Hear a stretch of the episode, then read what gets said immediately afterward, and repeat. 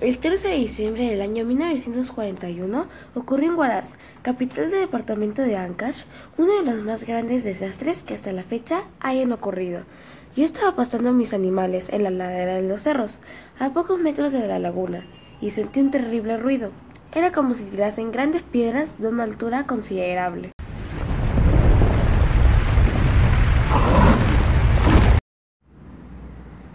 Volteé la cabeza hacia el sitio donde se producía ese ruido ensordecedor y vi que de la laguna salía un gringo de pelo rojo y con un machete en la mano.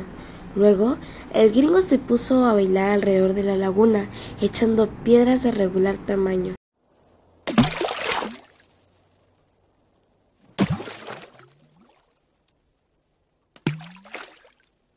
y estuvo como dos horas arrojando piedras a la laguna, y cuando ya faltaban pocos minutos para que ocurriese la tragedia, el gringo se metió en la laguna y en ese mismo momento rebalsó el agua, arrasando todo lo que a su paso encontraba. Yo pude observar que junto con el agua salió el gringo, montando sobre un caballo negro, y a todo galope iba llevando la delantera a la corriente, y con el machete que llevaba en la mano volaba los árboles y los troncos que hallaba a su paso.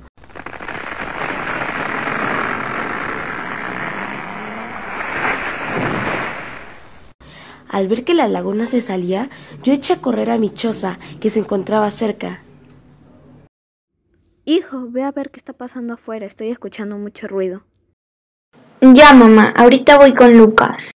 Mamá, la laguna se desbordó y se está dirigiendo para nuestra choza. Mi papá ya regresó. Vámonos. Salgan rápido.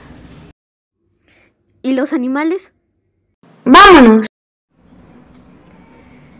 Comenzamos a subir el cerro. Cuando volteamos la cabeza, vimos que el agua se había llevado a nuestra choza y a nuestros animales, e iba con todo furor hacia la ciudad.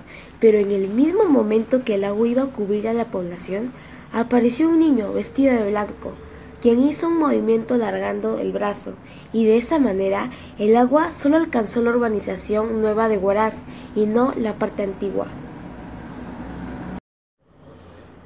Y desde ese momento, la gente dice que ese niño fue Dios.